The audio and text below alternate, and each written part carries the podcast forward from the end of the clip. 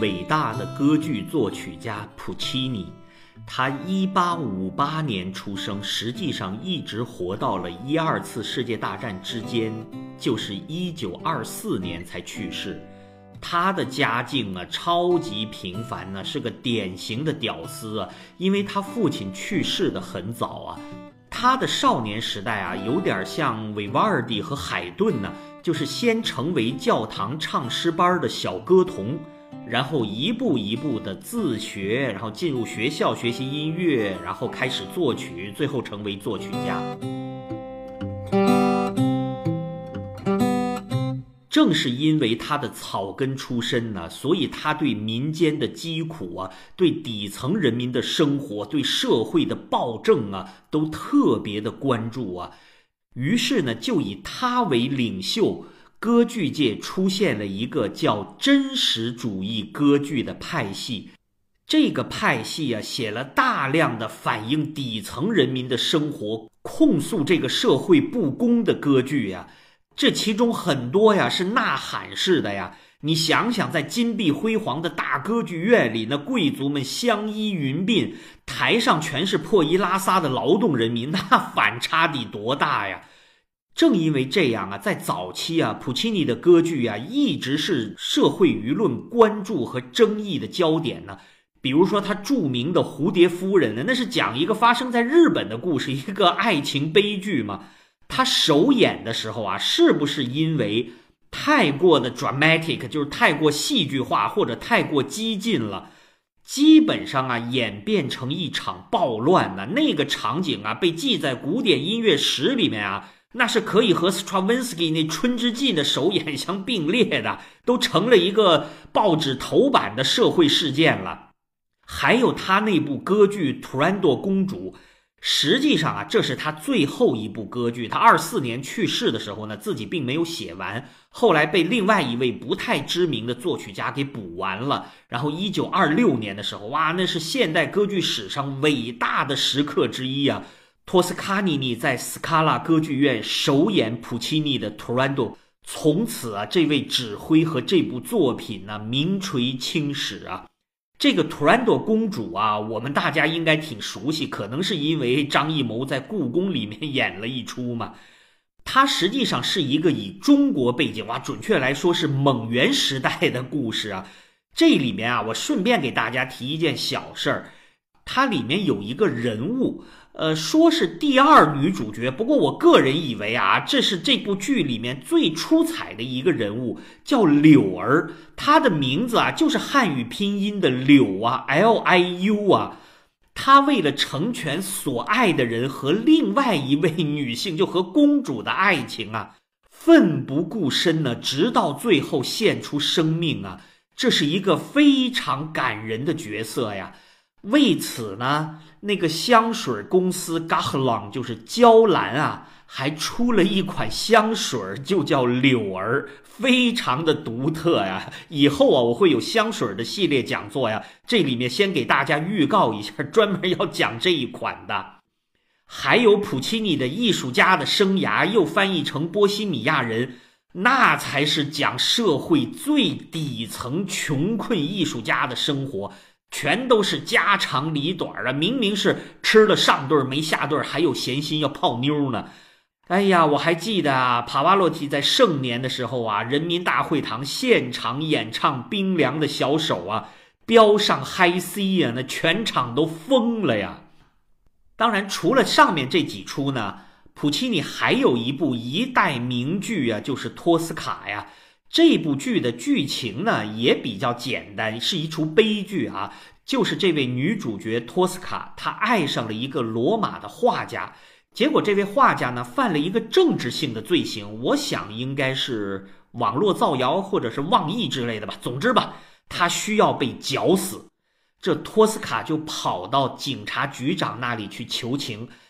这个警察局长呢，说是想占托斯卡的便宜呢，实际上啊，他没有那么猥亵，他并不完全是想一夜鱼水之欢呢，他甚至想跟托斯卡长长久久啊。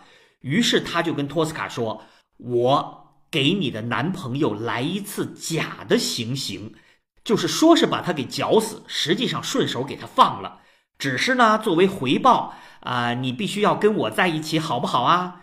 于是这个托斯卡就假意答应了警察局长的要求，在拿到特赦令之后，就把这个警察局长用刀给捅死了。啊，结果呢，哎呀，根本没那么回事儿。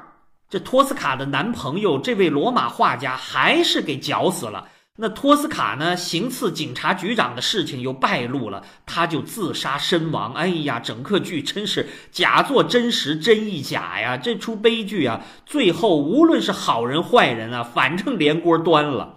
听了这个剧情呢，我们用脚趾头都能想出来。哎呀，从阶级斗争的方向来解释呢，啊，这部剧揭露了统治阶级的虚伪与残暴，赞美了被压迫民族的反抗和他们真挚的爱情。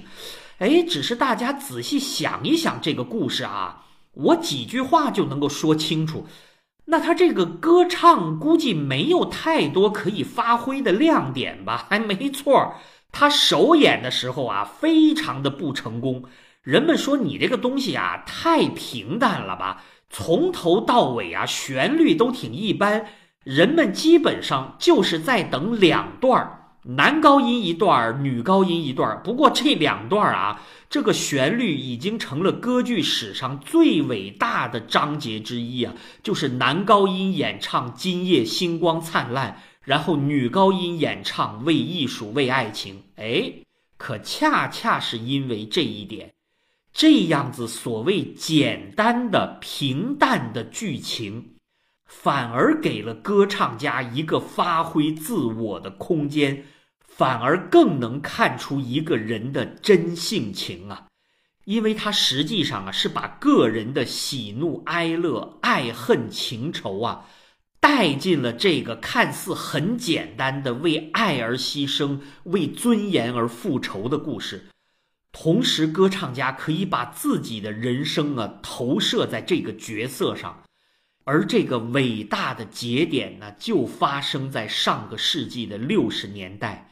那个时候啊，歌剧史上最伟大的女高音 Maria Callas 已经进入她事业的晚期了。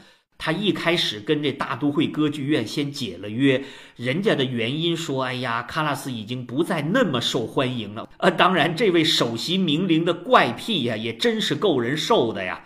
期间呢，他又爱上了奥纳西斯，他倒是付出了真爱呀。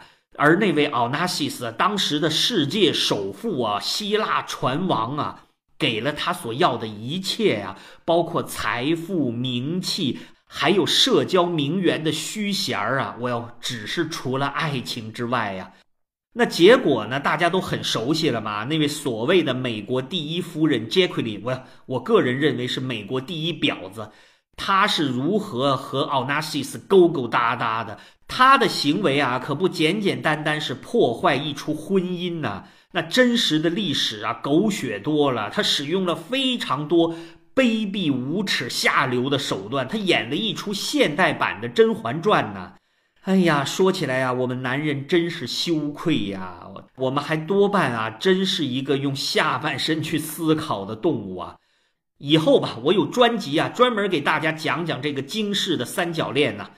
这出爱情悲剧的受害者就是 Maria Callas，她在失去爱情的同时啊，又到了自己艺术生涯的晚期呀。很多人走到这一步啊，早就消沉下去了，唉声叹气的成个祥林嫂了。而 Callas 呢，她是一个有着钢铁般坚定意志的女人呢。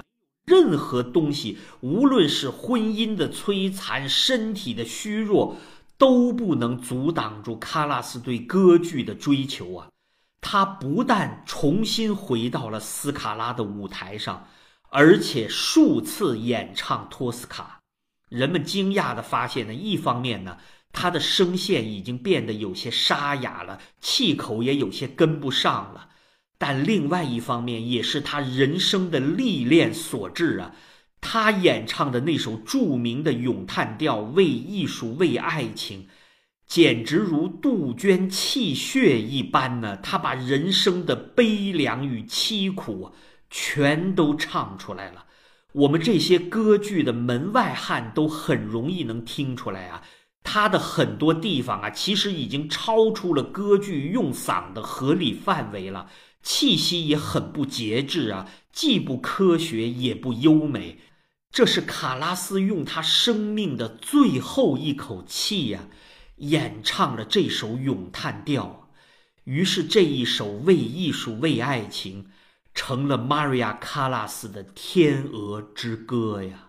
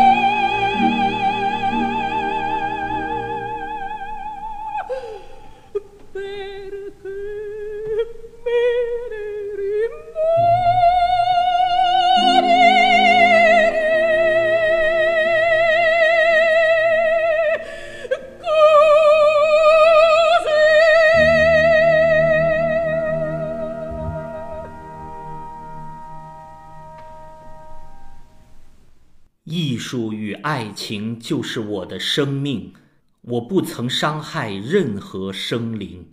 我用珠宝装饰圣母的殿堂，为天堂献上歌声。可是，在这痛苦的时刻，为什么上帝啊？为什么你对我这般的无情？普契尼在一九零零年写的这首咏叹调啊，为艺术，为爱情。简直就是为半个多世纪以后的 Maria Callas 量身定制的呀！我还看过有八卦说呀，Maria Callas 在斯卡拉歌剧院现场演出的时候啊，跟他演对手戏的那位警察局长，那是伟大的男中音呐，Tito Gobi 呀。Maria Callas 演到要刺死警察局长的那个段落，那在舞台上还真是有一把道具刀啊，虽然是塑料的，但那可不是橡皮做的，那 真是硬邦邦的呀。结果卡拉斯是真捅啊，而且不停的捅啊，一直到刀柄折断了，那戈壁的胸前都被刺出血来了，卡拉斯才罢手啊。看来呀，他是把对方想象成某个人了吧？我想他是入戏太深了，或者说这段戏进入他的生命太深了。这倒让我想起来，不是说嘛，托斯卡的首演啊不是很成功，人们当时批判他说：“哎呀，这个剧情不但简单，而且低级趣味。”有一种很刻薄的评价说：“啊，这就是一部粗糙简陋的惊悚剧。”人们为什么没法跟他产生共鸣呢？那是因为还没有一个伟大的灵魂附着在他身上。直到有一天，玛瑞亚·卡拉斯用他一生的爱恨情仇和托斯卡碰撞在一起，所有的东西擦出的是能够重新点燃生命的火花啊！